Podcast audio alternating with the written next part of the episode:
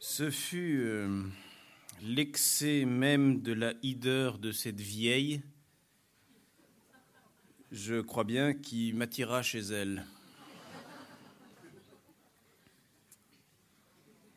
Qu'en passant dans une ruelle sinistre et transversale, je l'aperçus à sa fenêtre, cette détestable vieille, avec son masque violâtrement blafard, ses petits yeux où luisaient toutes les sales luxures,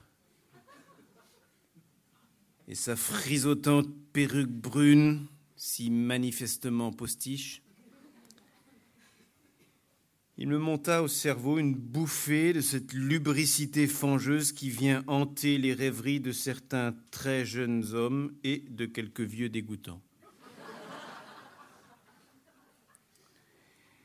De près, elle était répugnante au-delà de toute expression. La coupe rose de ses vieilles joues molles se trouvait encore aggravée par le poudroiement louche d'une veloutine acquise chez une herboriste de onzième classe, sans doute avorteuse. Des réparations successives à son énorme râtelier avaient mis des dents d'azur troubles à côté d'autres qui semblaient de vieilles ivoire. Et si en ce moment je n'avais pas eu l'esprit si calme, je me serais certainement cru le jouet d'un angoisseux cauchemar.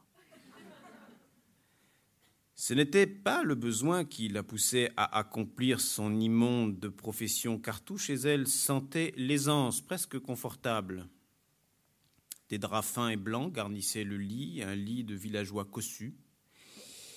Une armoire normande en chêne massif se carrait dans un coin de la chambre avec cet aspect riche, cette apparence, inexplicable par la raison, d'être remplie, qui fait que les gens comme moi distinguent infailliblement, même fermées, les armoires pleines des vides. D'une voix crapuliforme, elle essayait de faire gazouillante euh, sa voix. Et la vieille me causait, elle disait La gloire de mes bottes. Comme tes bottes sont belles. Effectivement, mes bottes, ancien cadeau que me fit à Plevna le général Sacafarine, étaient plus belles que nulle langue humaine ne saurait l'exprimer. Je goûtais la joie de contrarier la vieille. Mes bottes, elles sont ignobles, je les ai payées 35 sous ce matin à un ramasseur de bouts de cigares, place Maubert. Sale blagueur Pendant que la conversation continuait sur ce ton, l'idée me vint, euh, hantise vague d'abord, de tuer cette femme à propos de bottes. Euh, Je prononçais à mi-voix ces mots à propos de bottes. Dès lors, la résolution d'assassiner la vieille s'installa en moi irrémissiblement. Mon couteau était de ceux qu'on appelle couteaux de non-tronc et qu'on fabrique à Châtellerault. hein. La lame euh, de ces armes est droite et pointue. Le manche rond se rétrécit vers le bas pour être bien en main. Et une large virole mobile empêche que la lame ne se referme. À un moment, euh, la vieille me tourna le dos, pff, je lui plantais le cou euh, très fort et très droit à une place que je sais. Hein Pendant qu'elle s'affaissait sur les genoux, euh, en une posture désespérée, je lui maintenais le couteau dans la plaie et la large virole empêchait le sang de couler. Quand elle eut poussé son dernier euh, rauque, quand l'hémorragie interne eut achevé de l'étouffer, je pris dans un tiroir de son armoire ses pièces d'or et quelques valeurs, et refermant la porte sur moi, je m'en allais. Toute cette scène n'avait pas duré dix minutes, et pas de bruit, pas de sang répandu. Certes, pour de l'ouvrage bien fait, comme a dit le poète Sarcé, c'était de l'ouvrage bien fait. Je me dirigeais vers la maison de ma maîtresse, une jeune femme qui s'appelle Nini et que mes amis ont surnommée Nini Novgorod depuis que c'est moi son amant. Un couple de sergents de ville arrivait lentement dans ma direction. Je ne sais pas, mais euh, leur air tranquille me fit passer à fleur de peau un frisson glacé. Il me semblait trop tranquille.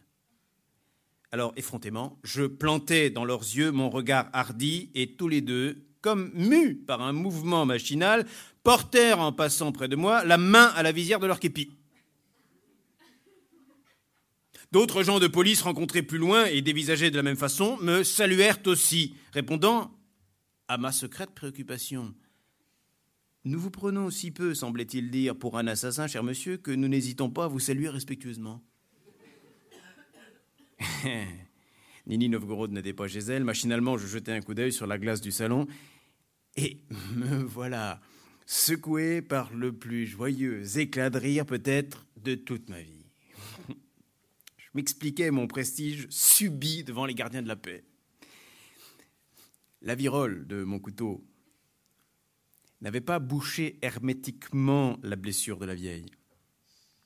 Par la solution de continuité qui permet à la lame de se refermer, avait giclé un léger filet de sang.